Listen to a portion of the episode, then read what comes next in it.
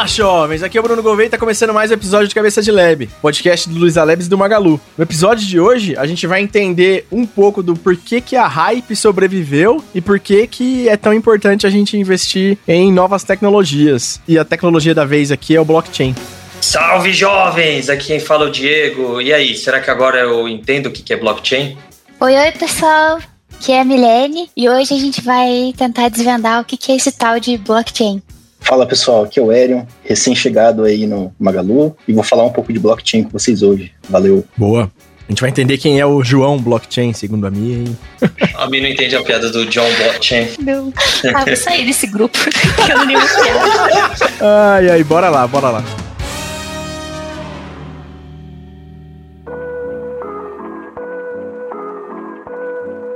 A minha primeira pergunta se conecta com o que eu falei na abertura mesmo, assim. Blockchain foi uma tecnologia que ficou muito falada, né? Virou hype, todo mundo falava que tinha que fazer alguma coisa, investidor olhava se tinha blockchain na empresa para falar valuation, e aí ficou toda essa hype que toda tecnologia que entra na onda aí é, traz, né? Mas, ao contrário de muitas que morreram aí, o blockchain se mostrou bom em várias frentes aí, né? E aí o que eu ia perguntar inicialmente é justamente isso. Por que, que você acha que blockchain é um negócio que foi pra frente, a galera viu importância e não morreu na hype das criptomoedas aí. Então, Bruno, cara, blockchain, ele sim, ele veio popularizado pelas criptomoedas, né? Começou com o Bitcoin e eu acredito, cara, que ele se manteve aí, né? Várias empresas adotaram ele. No começo veio como modinha mesmo, né? A gente parar pra pensar, como você disse, né? Comentou, todo mundo que, toda empresa, né, queria ter blockchain, né? Seja por status, seja por estar na frente da, de outras empresas, né? Por ter essa, ter que ter essa tecnologia primeiro que estava com grande popularidade, mas eu acho que o que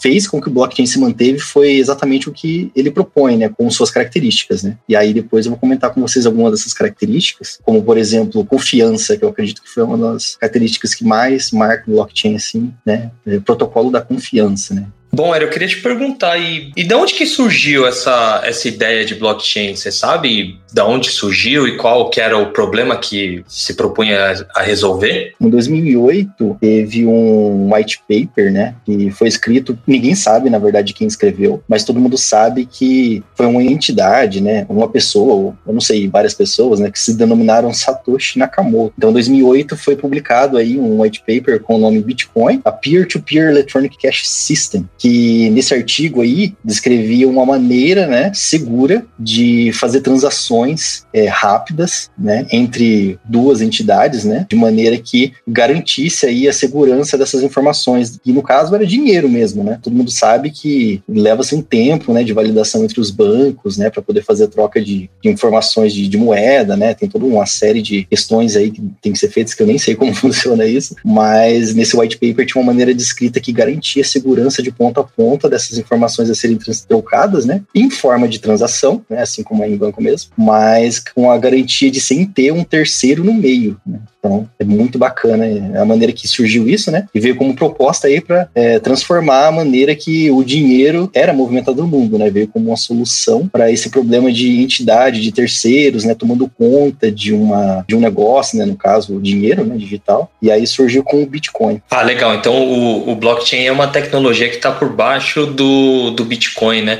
Mas você acha que, em termos de aplicabilidade, a gente só consegue usar em criptomoedas mesmo? Ou você acha que dá para a gente gente usar em outras coisas essa tecnologia? Com certeza, cara, com certeza dá para usar em, em outras coisas, né? Em outros cenários, não só em criptomoedas. Inclusive, quanto mais o Bitcoin foi popularizado, isso aí foi trazendo à tona aí uma ideias, né? Entre as pessoas que observavam como funcionava a criptomoeda, como que era descrito nesse white paper, né? E cada vez mais pela confiança, né? Que conseguiu garantir aí a moeda, porque imagina, né? É, é dinheiro, né? Então, conforme foi aumentando a popularidade do Bitcoin, o valor da moeda foi crescendo e as pessoas foram conseguindo utilizar essa moeda para fazer compra mesmo, né? E, e, ser validado isso. Aí pensaram, poxa, se isso consegue, cara, garantir essa transparência, essa segurança aí em algo tão sério quanto o dinheiro, né? E ainda digital, né? Não, não um dinheiro físico, né? A gente é acostumado a pegar a moeda, né? Ou então você vai lá e deposita no banco e aí é,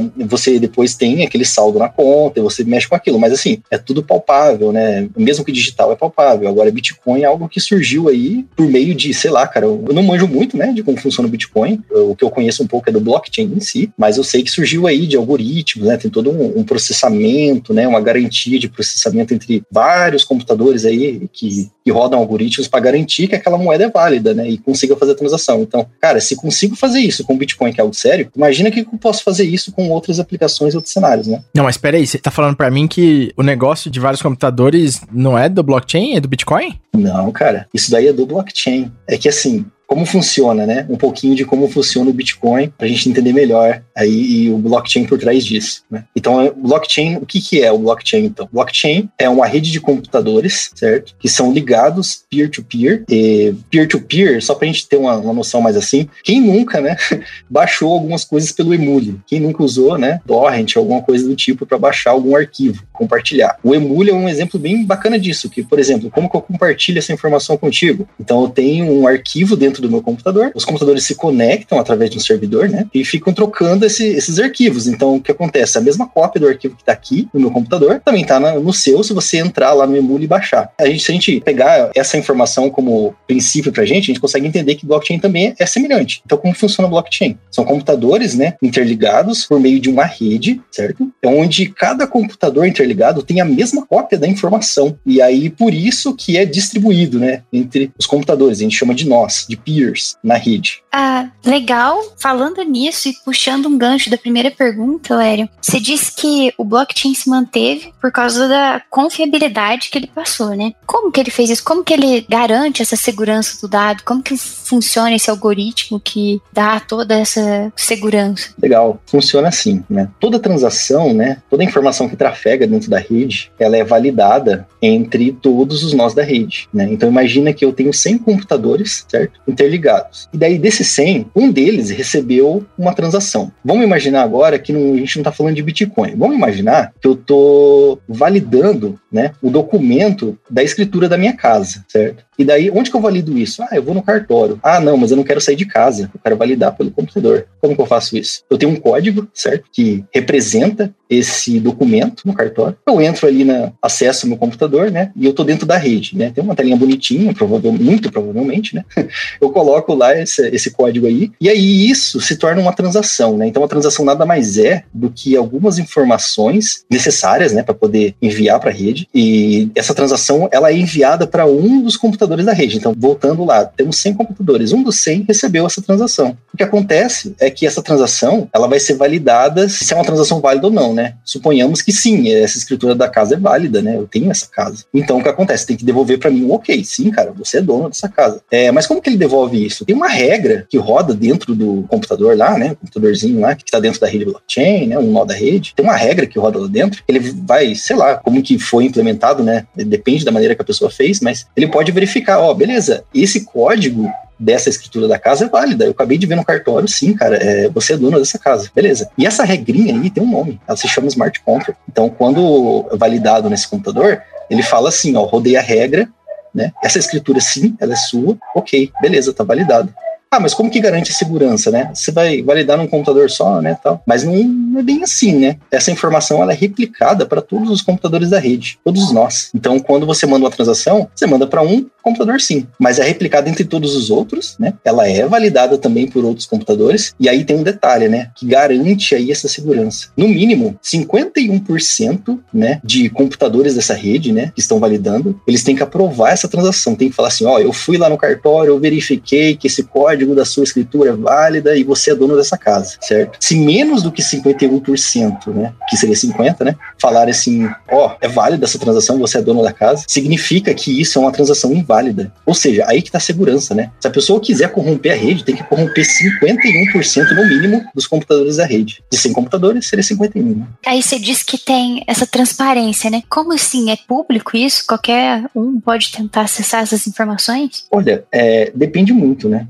Depende do, do que está público, né? Agora vamos voltar para o Bitcoin, por exemplo, né? Que é um exemplo de uma aplicação, né? De uma regra que usa blockchain, que tem uma, uma rede. Então, na rede blockchain do Bitcoin, como que funcionaria, né? Ah, eu posso ver tudo que tem aqui. Você consegue ver as transações que passam pela rede, mas você não consegue chegar na pessoa que fez a transação. Isso é privado, né? O que é público são os registros na rede. Então, se você entrar, eu nem lembro agora de cabeça para falar, né? Eu não fico muito, né, de olho em como funciona o Bitcoin e tal, mas tem um lugar que você entra, você consegue verificar as transações que estão trafegando dentro da rede do Bitcoin. Então, até esse ponto é público, né? E é público também no ponto em que qualquer pessoa consegue entrar na rede. Se eu quiser configurar meu computador, né, servir como parte dos computadores da rede, lembra que eu falei que, ah, tô mandando uma transação para validar, vai para um computador. Ah, eu quero ser um dos computadores que validam, sem problemas. Você consegue instalar e configurar seu computador para ser um minerador. O que, que o minerador no Bitcoin é? O cara que vai validar a transação, vai falar, olha, está mandando essa transação dessa pessoa para essa, está mandando 10 Bitcoins dessa pessoa para essa, ela é válida, isso aqui tá ok, você consegue fazer isso. Então é pública, você consegue fazer parte da rede. Mas é privada também em certos pontos, no sentido que não tem como você saber de, é, exatamente qualquer pessoa. Oh, essa pessoa é o Bruno Gouveia que está mandando pro Diego Garcia. Não, você não consegue. Você consegue pegar um número qualquer aleatório lá, que é de, da transação, né? Então você consegue rastrear algumas coisas e outras não. Mas sim, é transparente nesse sentido. Só que, e o minerador, ele não vai ganhar nada com isso. Ele só vai Why? Saber. Então, no caso do Bitcoin, né, o minerador, o que, que ele faz? Quando ele executa esses cálculos computacionais, né, ele é como se fosse uma corrida, né? Imagina aí uma ação silvestre da vida, as pessoas correndo e tem o ganhador. O ganhador da ação silvestre, representado no Bitcoin, é o cara que conseguiu executar os cálculos computacionais na frente de outras pessoas que também estão executando e conseguiu validar. Agora imagina a quantidade de pessoas que está executando isso ao mesmo tempo, né? Então aí é uma corrida bem grande. Então precisa de muito poder computacional né? Geralmente as pessoas às vezes até fazem, sei lá, alocam algumas máquinas na internet, tem serviços na internet para isso, né? A pessoa vai lá e paga por mês e vai minerando, né? E que é simplesmente é ficar fazendo esses cálculos, é, empresta, vamos supor assim, né? Um servidor da Amazon, vamos falar assim bem leigamente, né? Empresta um servidor da Amazon lá e fica processando as informações e vai ganhando uma parcela de Bitcoin. É esse que eu ganho, né? Se eu conseguir passar na frente de todo mundo, processei a informação, validei, qual que é o prêmio? Uma porcentagem bem pequena, é claro, né? De Bitcoin que está na rede rede. Nossa, mas uma parcela de Bitcoin aí já, já salva bastante, hein? É tipo assim, bem baixo mesmo, né? Mas já é alguma coisa. Né? Qualquer 0,001% de Bitcoin já tá bastante, já. Exatamente. O Bitcoin ele tem vários usos possíveis, né? Como o Aaron falou, aí deu o primeiro exemplo lá do cartório, e a gente trouxe das moedas aqui, mas eu lembro de ter lido, cara, sobre o uso do Bitcoin para receita médica, saca? Justamente por causa desse lance de você poder emitir alguma coisa, sei lá, você tem um emissor e você tem vários pontos que conseguem é, criticar a autenticidade daquilo ali, né? É, e aí, acho que receita médica é, é tangível para todo mundo, porque receita médica, basicamente, quando você vai no médico e tem uma prescrição lá, você precisa, às vezes, dela para comprar um remédio, se é um remédio controlado. Se você tem um remédio que é de uso controlado, você vai precisar dessa receita aí. E aí, quando você dá no balcão lá, a pessoa fica com uma via, porque tem que colocar uma lá pro, pro Ministério da Saúde fazer o check de que esse remédio foi vendido com uma prescrição, e a outra volta para você. E aí, o, o blockchain acho que é um exemplo tangível, porque porque o que tá acontecendo nisso aí é justamente um órgão regulamentando, saca? É, então, basicamente, você tá trocando um órgão por um nó de, de órgão, sei lá, um nó de entidades que vão fazer essa validação, saca? Então, acho que para tangibilizar na cabeça de quem tá ouvindo aí o que, que significa essa arquitetura distribuída do blockchain, acho que é, esse exemplo que eu lembro das prescrições médicas e das farmácias, acho que é um exemplo bacana, assim. É, nota do editor aí, Gouveia. Você começou falando sobre as farmácias, você usou, você falou Bitcoin, não blockchain. Uh, tá vendo como a gente confunde as coisas, rapaz? Perfeito, Bruno. Perfeito, cara. É exatamente isso que o blockchain consegue trazer, né? De, digamos assim, de melhoria, né? Para algum serviço ou alguma coisa que já exista, mas que consegue automatizar isso e trazer segurança e transparência, cara. Agora, só um ponto que eu queria tocar aqui, que é, cara, isso é super comum com todo mundo, e justamente porque o blockchain surgiu né, do Bitcoin, muita gente acha que Bitcoin é blockchain, mas na verdade não, né, cara? O Bitcoin é uma moeda digital, né? Uma criptomoeda é dinheiro, né, digital. E a tecnologia que consegue fazer o Bitcoin ser seguro, né, e toda essa toda essa parafernália que ele tem, é o blockchain. Então, realmente, blockchain, ele, é, nesse, vou até comentar sobre o que você falou agora, nesse caso da receita, né, antibiótico, né, tal, toda vez que a gente vai, né, no médico ele receita lá e é antibiótico, e realmente a farmácia fica com a via, outra via vai com a gente, né, sempre assim quando a gente vai comprar um remédio, né. Cara, isso é um ponto bacana, porque o que acontece? Uma das coisas, uma das propostas, né, que surgiu com o Bitcoin, a ideia do Bitcoin pelo Satoshi Nakamoto, foi que tirar esse controle de terceiros, né, e passar isso para algo distribuído, né, algo que não necessite estar, tá, digamos assim, em uma pessoa só, né. Suponhamos que no, no, caso seja um órgão só, né. Ah, o órgão do Brasil que regulamenta aí esses remédios e antibióticos, receitas e tal, é o ângulo X. Eu nem sei o nome disso, né. Ou esse órgão regulamentador. A ideia é que trocasse esse órgão, né, por uma rede blockchain, né. Por quê? Porque não, cara, é seguro, né. Não vai ter ninguém lá, por exemplo, que vai dar um, um pedalinho ali, vamos falar assim, né, em algum dos remédios e a pessoa vai conseguir pegar um remédio por debaixo dos panos, alguma coisa assim, não tem aquela fraude, né? Eliminaria a fraude, né? Isso aí seria descartado, né? Por que, cara, que eliminaria isso? Porque, assim, que nem eu falei, a segurança é aquele que eu comentei, né? Esse ato de pegar né, uma transação, validar com todos os nó da rede, né? É, para ser mais leigo, né? Pegar e validar algo na rede blockchain, né? Isso daí, cara, tem que ser 51% no mínimo, né, de aprovação. E como que ele valida? Tem uma regra lá dentro e a mesma regra está compartilhada entre todos os computadores da rede. Então não tem como assim, ah, esse computador aqui tem essa regra, mas se não, é, ele vai ter a outra. Cara, não existe, meu. Todos os nós da rede que participam daquela mesma regra de negócio tem que ter a mesma regra rodando, entendeu? Então é bacana citar esse exemplo aí e vai de um ponto mesmo.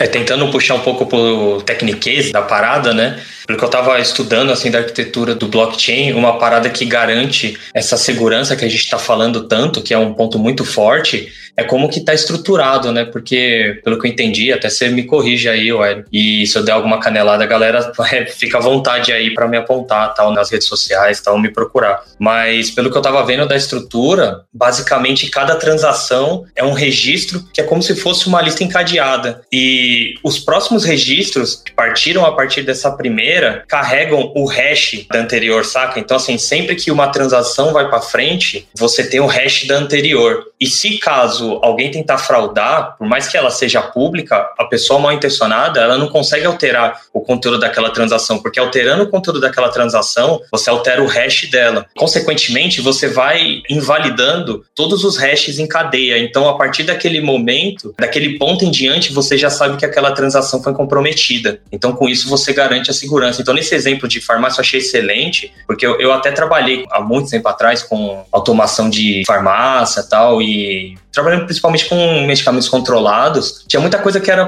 por confiança, assim, a gente confiava que o farmacêutico ele tinha o poder de emitir aquela receita, né, que ele tinha é que ele poderia comprar os bloquinhos das receitas, ele podia emitir e que você tinha que registrar que aquele medicamento saiu para aquela pessoa e depois você tinha que mandar o órgão que está regendo isso, né? Eu não lembro exatamente se é o Ministério da Saúde, faz muito tempo, né? Eu acho que, eu acho que era para a Anvisa, na real.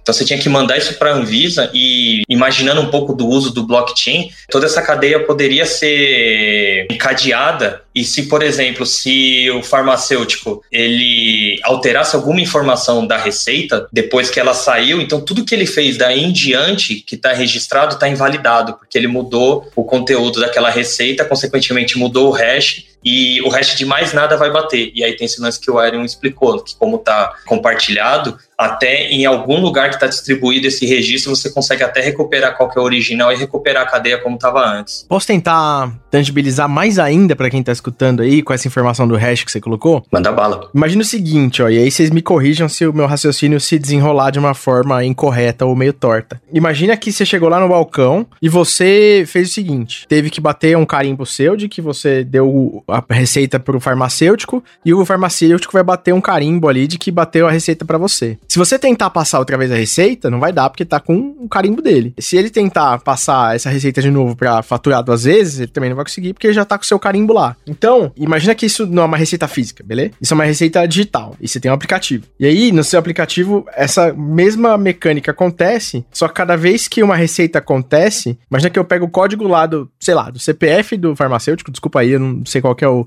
o nome do registro para quem é farmacêutico, foi mal. É, mas imagina que você pega lá o CPF dele, CPF seu e o ID da receita, você gera o MD5 e joga lá pra Anvisa validar. E fica um com você e com ele. Daí, se alguém tentar fazer merda, o próximo que vai vir e vai tentar reproduzir isso aqui, o que aconteceu antes, não vai conseguir. E aí você vai falar, opa, alguém aqui tá, tá errado. Então, acho que esse link e essa validação de fora e todo mundo que participa da rede fazer a validação, acho que esse exemplo que eu dei tangibiliza um pouquinho mais, assim. Porque quando você fala, pô, mas vários nós validam, é meio. E aí, eu vou colocar um if, oh, valeu, hein, tá true aqui, velho, vai lá. É, eu também acho. Mas assim, depois do exemplo que o Diego deu, eu fiquei pensando: se a gente não pode alterar um hash de nenhum nó, significa que a gente não pode fazer alteração mesmo. O dado sempre tem que se manter do jeito que foi feita a transação. Não tem alteração. É isso aí. Você sempre vai adicionar informação, né? Você nunca vai alterar a informação. Entendi. É isso aí mesmo, pessoal. Bacana. O exemplo do Diego e que você falou aí, Bruno, também, Milene, é exatamente isso mesmo. Fica meio abstrato. O problema é que o tema, por si só, ele é meio complexo mesmo, né? Aí a gente tem que ficar meio que dando alguns exemplos mais tranquilos, assim, para entender mais ou menos como que é o processo, porque tem um detalhe aí que é muito importante, né? Por exemplo, quando a gente fala cadeia de blocos, é porque todos os blocos são interligados mesmo.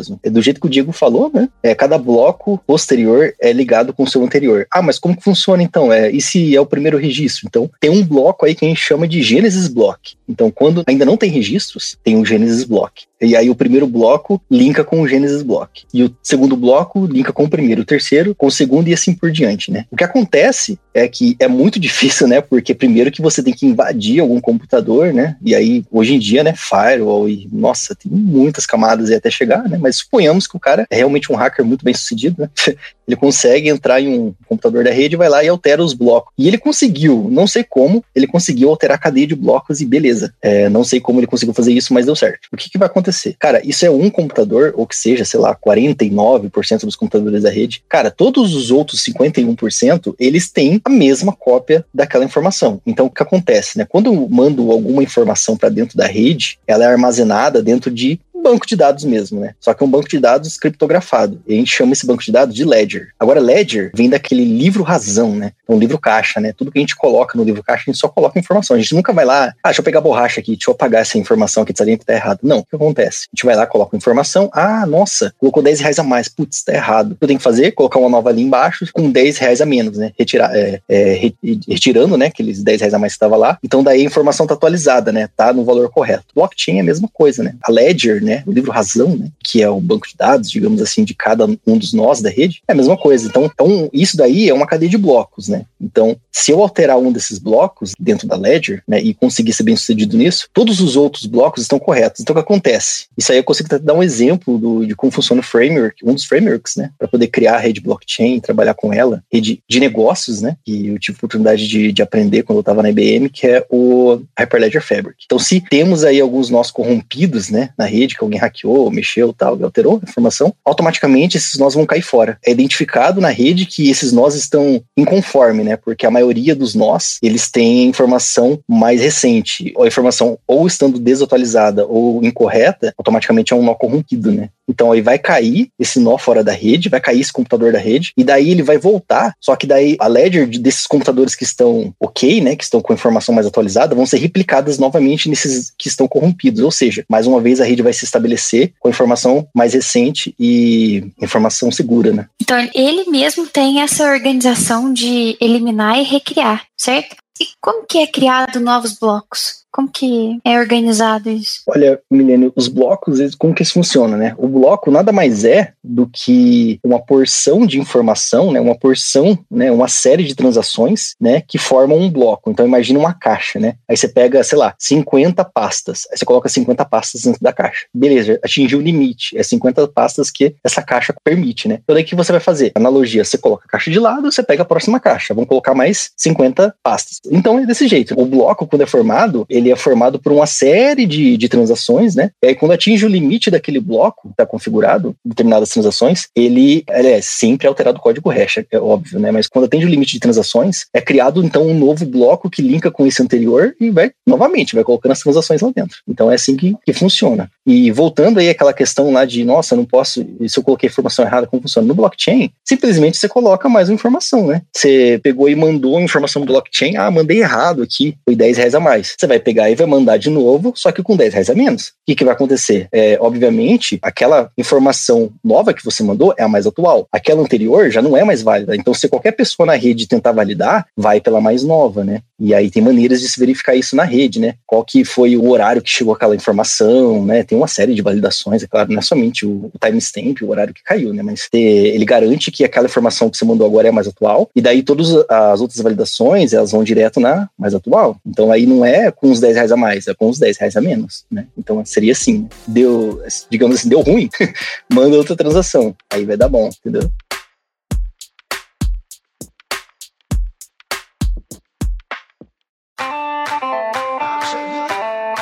Eu estou imaginando aqui um cenário onde a gente conseguiria usar no Magalu. Então, eu vou dar um exemplo. Eu queria, Hélio, que você me falasse os desafios que a gente teria para implementar isso, mas pensando assim, por exemplo, de a gente implantar um blockchain na jornada de um pedido para um cliente e a gente conseguir nessa cadeia colocar desde o pedido em si, né, os produtos que ele comprou, até toda essa jornada até chegar à casa do cliente. Então, sei lá, vai passar por gerenciamento de pedidos, vai passar por logística, tal, vai passar por todos esses passos, né? Se a gente entrasse num, sei lá, num projeto muito louco de colocar um blockchain nisso, que tipo de desafio você acha que a gente ia enfrentar?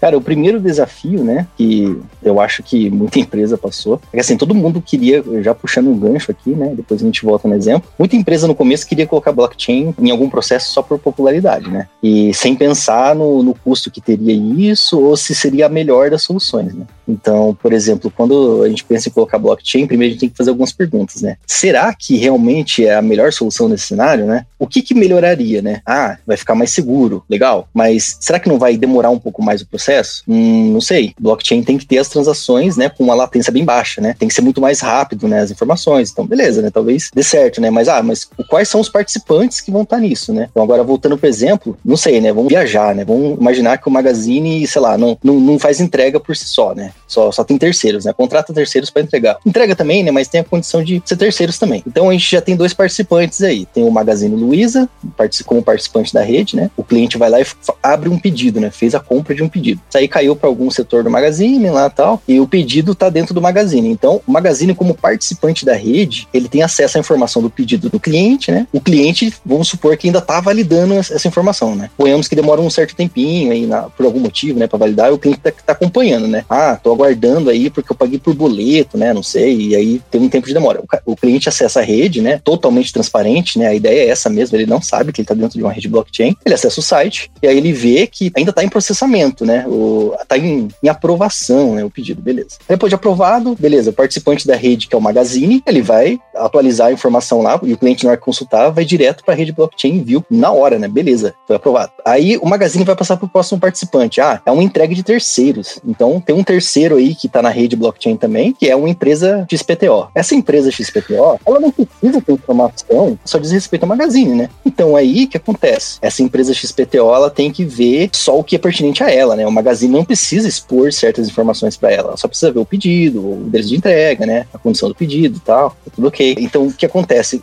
Quando a gente tem uma rede blockchain, a gente tem que ver também o que, que a gente quer expor, né? O que, que vai ser público. Por exemplo, o cliente, ele pode ver onde está, né, na logística o pedido, ele pode ver se já foi aprovado, só que a empresa XPTO não precisa ver certas informações. O Magazine pode omitir certas informações que só diz respeito a eles, né? Então, é muito importante aí no processo a gente ver o que, que vai ser disponível para certos participantes da rede e o que, que não vai ser a gente garantiria a imutabilidade da informação, né? Mas, por exemplo, um seller poderia acabar, sei lá, pegando informações de um pedido que não diz respeito ao domínio da informação dele, né? Exatamente. Por isso que aí é necessário restringir também, né? E assim, se eu, se eu quiser começar a estudar blockchain hoje, entender de verdade isso, fazer alguns laboratórios, brincadeiras, como você acha que é um canal legal assim para o iniciante procurar informação sobre? Cara, eu tenho um blog que fala sobre blockchain. Atualmente tem três posts lá que eu comecei no, no ano passado e é tenho bem do básico mesmo, né?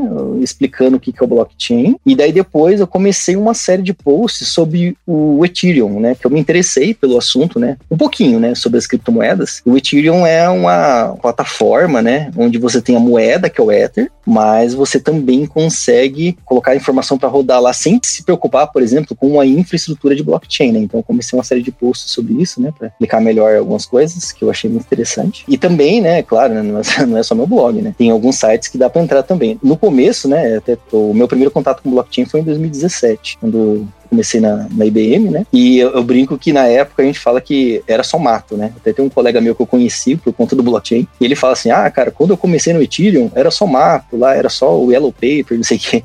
Agora tem um monte de coisa bacana no site. Da mesma forma também era né, nesse site aí. Tem um site do Hyperledger Fabric, né? É um dos frameworks. Se você, cara, se você quiser criar uma rede blockchain do zero, eu quero criar a minha rede blockchain. O Hyperledger Fabric, ele é open source, certo? Ele é mantido pelo Linux Foundation. Tem várias empresas grandes aí que mantém isso, como IBM, Cisco, uma porrada de empresa mesmo, né? Qual a ideia? Você criar uma rede de negócio, né? Em que tem participantes. Então, quando a gente estava falando aí de um exemplo, ah, o Magazine, né? Seller, né? A entrega tal. Isso aí é uma rede de negócio, né? Você tem o seu cliente que vai acessar e a informação é trafegada na rede, né? E você tem os participantes. Então, quero criar uma rede parecida. Hyperledger Fabric é um candidato muito interessante, né? É, não é porque eu aprendi com ele, eu comecei com ele, mas é, é, ele tem uma, uma infra muito bacana para você criar uma rede do zero. Aí o site do Hyperledger, inclusive, tem tutoriais do zero, né? Para você montar. Como eu falei, quando eu comecei era só mato, né? mas eu não tinha nem em português, nem nada. Agora, poxa, é muito bacana, cara. Acho que tá na versão 2.x, se não me engano. E tem tutorial e é tudo em português, cara. Tem em português, inglês, é a língua que você quiser estudar, tem lá, tem exemplo, então é muito bacana.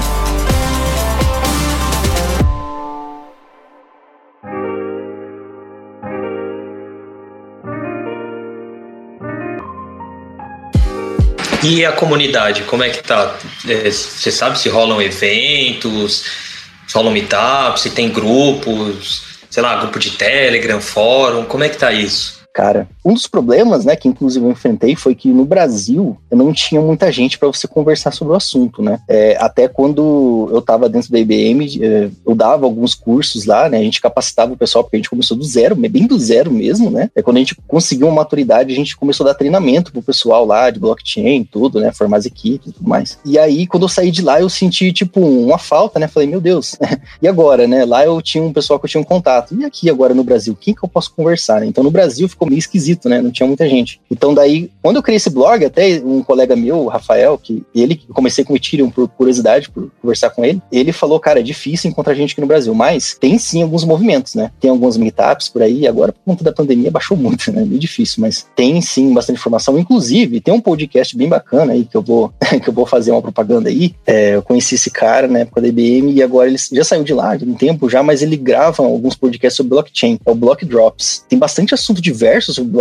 lá, é um papo bacana também. É igual esse papo legal que a gente tá tendo aqui, ele tem lá também com alguns participantes, mas o foco é blockchain, né? E é bacana porque é em português, né, e tal, então já é um lugar também para conversar, né? É muito bacana. Inclusive, cara, se quiser trabalhar com blockchain, freelance, alguma coisa assim, só para ver como algumas coisas legais, né? E funciona como hackathons mesmo, né? E o pessoal incentiva aí, tem algumas premiações em, em Ethereum, né? Em moedas, em criptomoedas, tem o Gitcoin, cara. O Gitcoin é uma plataforma mesmo que foi feita para conectar o pessoal que mexe com blockchain. Sei lá, quer startar alguma iniciativa, sabe? Quer trabalhar alguma coisa, quer disseminar informação. Aí lá tem alguns desafios, o pessoal da comunidade se reúne para participar de uns hackathons, é muito bacana, cara. Eu queria aproveitar e te perguntar o que, que você espera assim do futuro do blockchain, como você vê o futuro? Você acha que a adesão vai melhorar?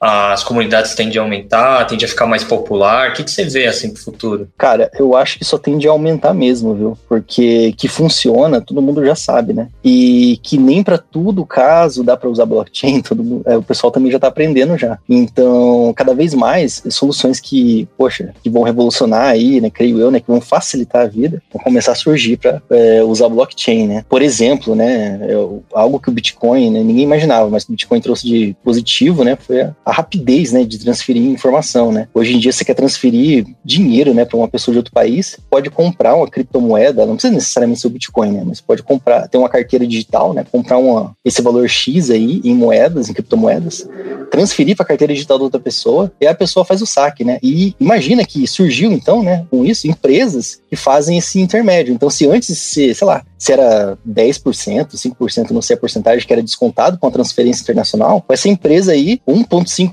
ou 1% só é descontado para poder fazer esse câmbio para você entre, entre criptomoedas e ainda te levar o dinheiro na porta. Olha só o mercado que abriu aí. Então, é, várias coisas estão surgindo, né? Em negócio, em, por exemplo, em criptomoeda, que está revolucionando o mercado aí e creio eu que só vai crescer exponencialmente. Pô, animal, cara. A gente vai precisar sofrer umas mudanças em níveis regulatórios, também conhecido como governo, mas eu acho que tem um futuro bom aqui se a sociedade, as empresas, se a gente fizer umas pressões, eu acho que pode dar bom. Cara, eu acho que com certeza, viu? Algo que eu li uma vez no livro, né?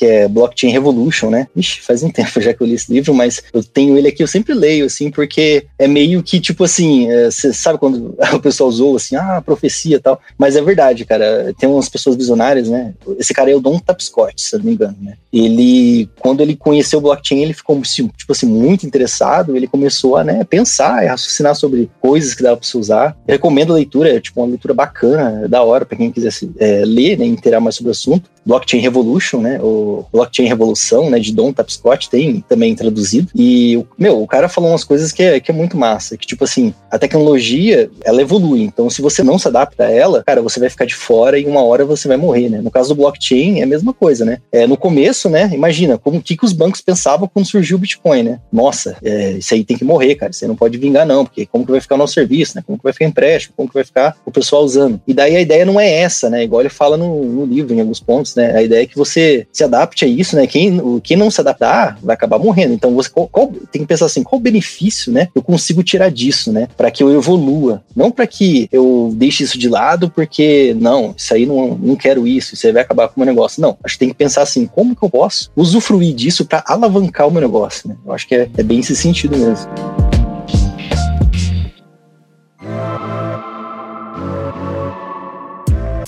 Bom, a gente tá no Twitter e no Instagram como arroba Cabeca de Lab. Eu tô no LinkedIn como BF Gouveia. Eu tô no Twitter como drgarcia1986. Eu tô no Instagram como M underline M Vasconcelos e no LinkedIn como Milene Mancini Vasconcelos. Aí ah, eu tô no LinkedIn como Erion Ricardo Barassual mesmo. Ou então no meu blog tem um link, eu vou deixar o link do meu blog, quem quiser acessar lá. No final da página tem o um LinkedIn, cai direto na minha página, pode conversar comigo e, e tem mais informações também. Boa, animal, cara. Valeu demais a participação.